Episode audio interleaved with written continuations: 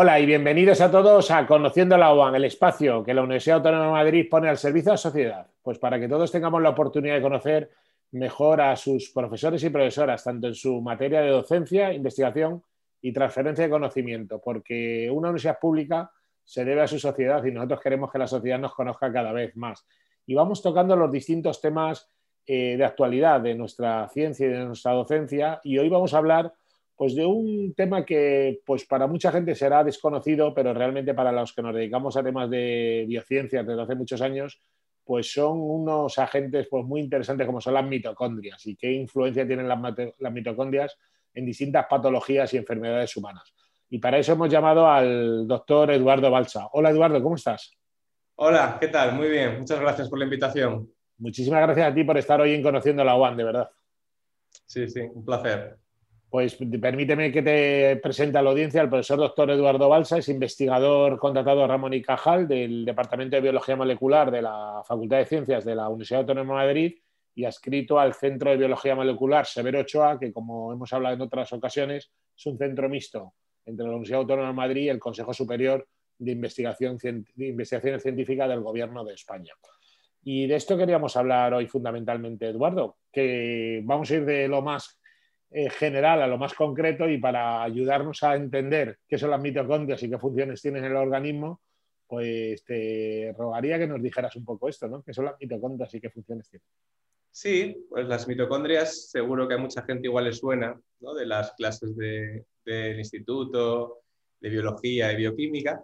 Son unos orgánulos fascinantes que se encuentran en, en todas las células de nuestro cuerpo, de los glóbulos rojos, y cumplen diversas funciones dentro de nuestro organismo. Quizás la más conocida, la más importante o la más conocida es la producción de energía. Nosotros los alimentos que consumimos, el cuerpo los degrada y junto con el oxígeno que respiramos, estos procesos se llevan a cabo dentro de las mitocondrias y producen la energía que nuestras células y nuestros tejidos eh, utilizan para, para, sobrevivir y para, para los procesos eh, comunes del día a día. Eh, también queríamos preguntarte sobre las enfermedades mitocondriales. O sea, una vez que conocemos qué son las mitocondrias, ¿qué son esas enfermedades mitocondriales y cómo se producen? Eh, claro, como he comentado, las mitocondrias juegan un papel fundamental en, diversos procesos metabólicos dentro de nuestro cuerpo. Con lo cual no es extrañar que cuando estos orgánulos fallan o dejan de funcionar correctamente, se producen diversas patologías humanas. Eh, comúnmente se conocen como enfermedades mitocondriales. Son un grupo bastante heterogéneo de enfermedades eh, con base genética eh, que tiene un componente metabólico, una disrupción metabólica en el organismo.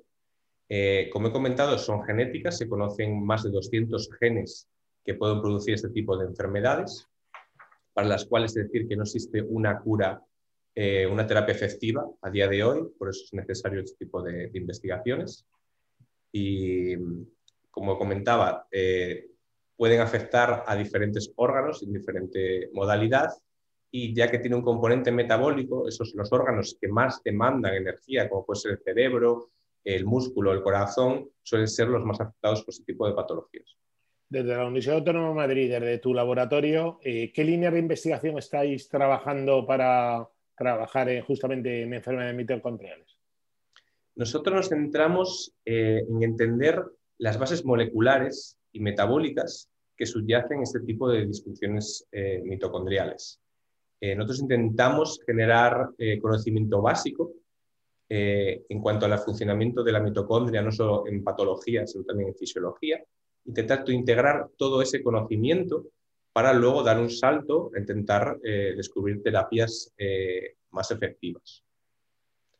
Para ello, nosotros eh, contamos pues, con diferentes herramientas, eh, tanto genéticas, modelos preclínicos de ratón, bioquímicas, eh, para intentar conseguir estos objetivos.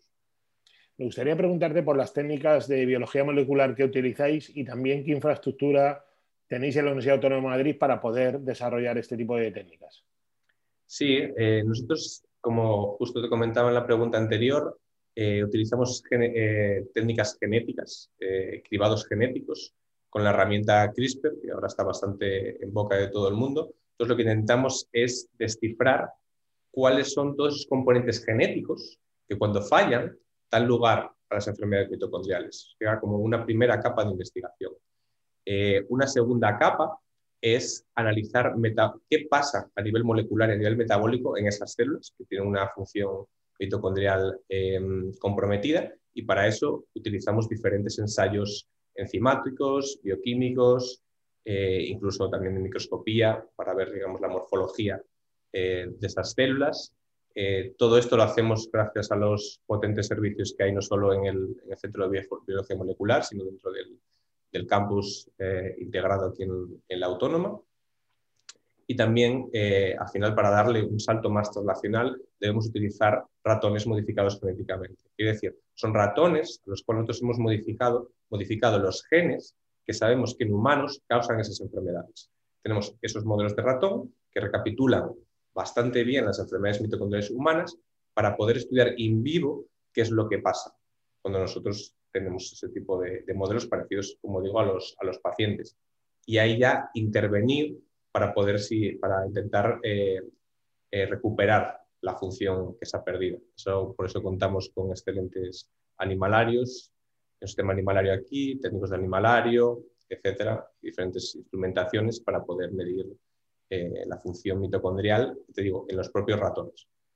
Profesor Balsa, obviamente estamos hablando de biología fundamental, de ciencia básica, que se tiene que sentar las bases ¿no? del desarrollo de esa luego ciencia aplicada y al final de la cadena están los enfermos, ¿no? Están, todos trabajamos pensando en cómo podemos ayudarles, pero obviamente todavía quedan recorrido y tiempo para tener esos recorridos. Pero si hay algún enfermo familiar de persona que tiene enfermas sobre enfermedades mitocondriales, ¿qué mensaje le darías de cara al futuro y cómo, cómo es importante apoyar a la ciencia para que entre todos podamos encontrar soluciones? Yo siempre quiero mandar mensajes optimistas, porque desde digamos, el campo que más me toca a mí, que es la ciencia básica, trabajamos duramente para eh, entender y cada vez, eh, digamos, descubrir eh, los mecanismos que subyacen este tipo de enfermedades. Esto, nosotros ponemos las primeras piedrecitas en el camino y esto siempre se hace luego en, en colaboración con otras empresas farmacéuticas, las cuales se benefician de nuestra investigación básica para poder desarrollar los fármacos que pueden llegar a los pacientes eh, entonces, quiero decir que en los últimos años han hecho unos, avances bastante relevantes.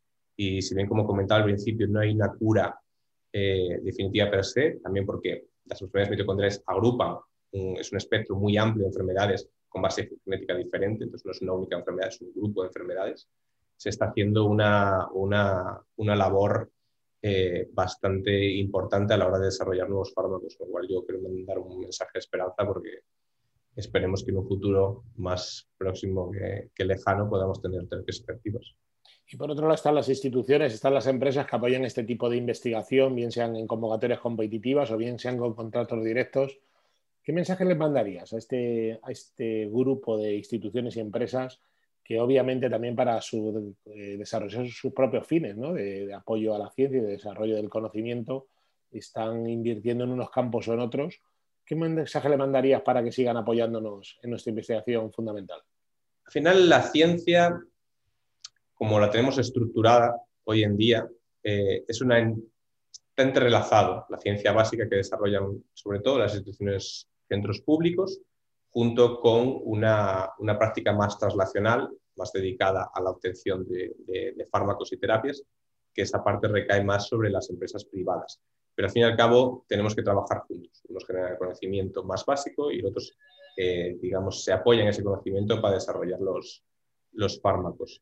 Eh, en este sentido, el estudio de la función mitocondrial es muy relevante no solo para, para las enfermedades mitocondriales como tal, sino también porque la, la, la propia mitocondria, la disfunción mitocondrial, está implicada en otro tipo de enfermedades mucho más, más amplias, como es, son enfermedades cardiovasculares, enfermedades neurodegenerativas como el Parkinson, el Alzheimer, incluso en el propio envejecimiento. Con lo cual, todos estos conocimientos, muchas veces de manera un poco serendipia, pueden eh, favorecer otros campos de estudio, como por ejemplo las enfermedades neurodegenerativas o, cardiovasculares. Con lo cual, yo creo que es fundamental ese apoyo, digamos, desde esferas un poco más privadas y empresas para desarrollar este tipo de fármacos y terapias. A título personal, me gustaría, Eduardo, preguntarte también por tu, bueno, el proyecto europeo que da lugar a, un Starting Grant, que es uno de los proyectos pues, más importantes ¿no? que tiene la Unión Europea en el marco de la, de la investigación, de la investigación de excelencia, ¿no? y en el caso de tu proyecto ¿no? sobre estudios de bases moleculares de las patologías mitocondriales, pues me gustaría preguntarte dos cosas. ¿En qué se centra ese proyecto? Y como tú has podido elegir estar en la UAM o estar en casi cualquier centro de investigación de Europa, ¿por qué elegiste estar en la UAM? Mm. Eh, bueno, primero decir que, claro, la concesión de este proyecto es, increíble para lo que supone mi, carrera científica en el grupo de investigación, por el hecho de que los recursos que, te provee son bastante grandes. Eso quiere decir que pues, hace una ciencia, una ciencia, digamos, sin límites. En plan, tienes muchos recursos para intentar resolver las preguntas biomédicas que tú te planteas. Recursos eh, en el sentido de personal que tú puedes contratar para tu laboratorio, así como eh, eh, para hacer los experimentos que son bastante costosos en, biomedicina.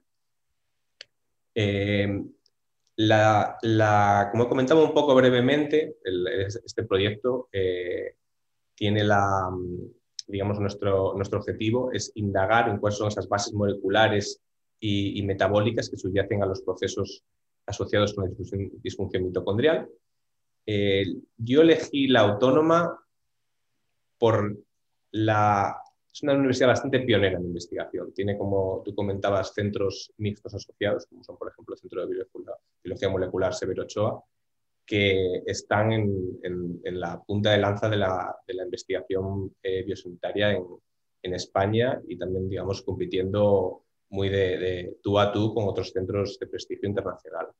Eh, además, el campus goza de muchos otros centros, muchos otros departamentos, donde hay gente, investigadores muy buenos trabajando. Entonces, da un ambiente muy multidisciplinar que a mí, la verdad, eso, ese ambiente a mí me, motiva bastante.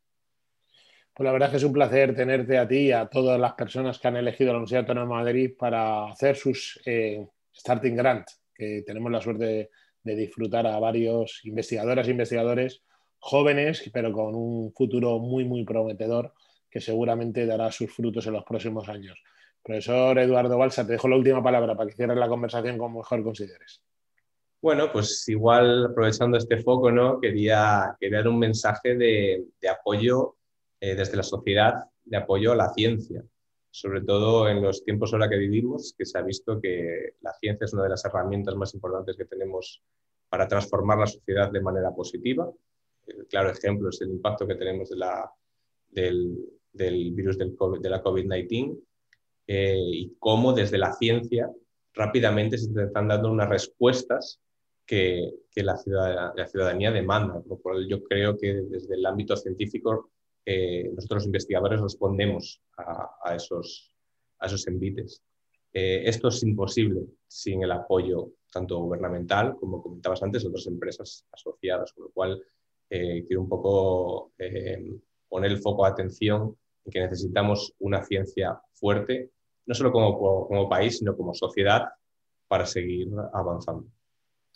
Muchas gracias al doctor Eduardo Balsa, investigador contratado Ramón y Cajal, del Departamento de Biología Molecular de la Facultad de Ciencias de nuestra Universidad Autónoma de Madrid y vinculado al Centro de Biología Molecular Severo Ochoa, que hoy nos ha hablado del estudio ¿no? de las bases moleculares y metabólicas de las patologías mitocondriales. Muchísimas gracias por haber estado con nosotros hoy en Conociendo el Agua.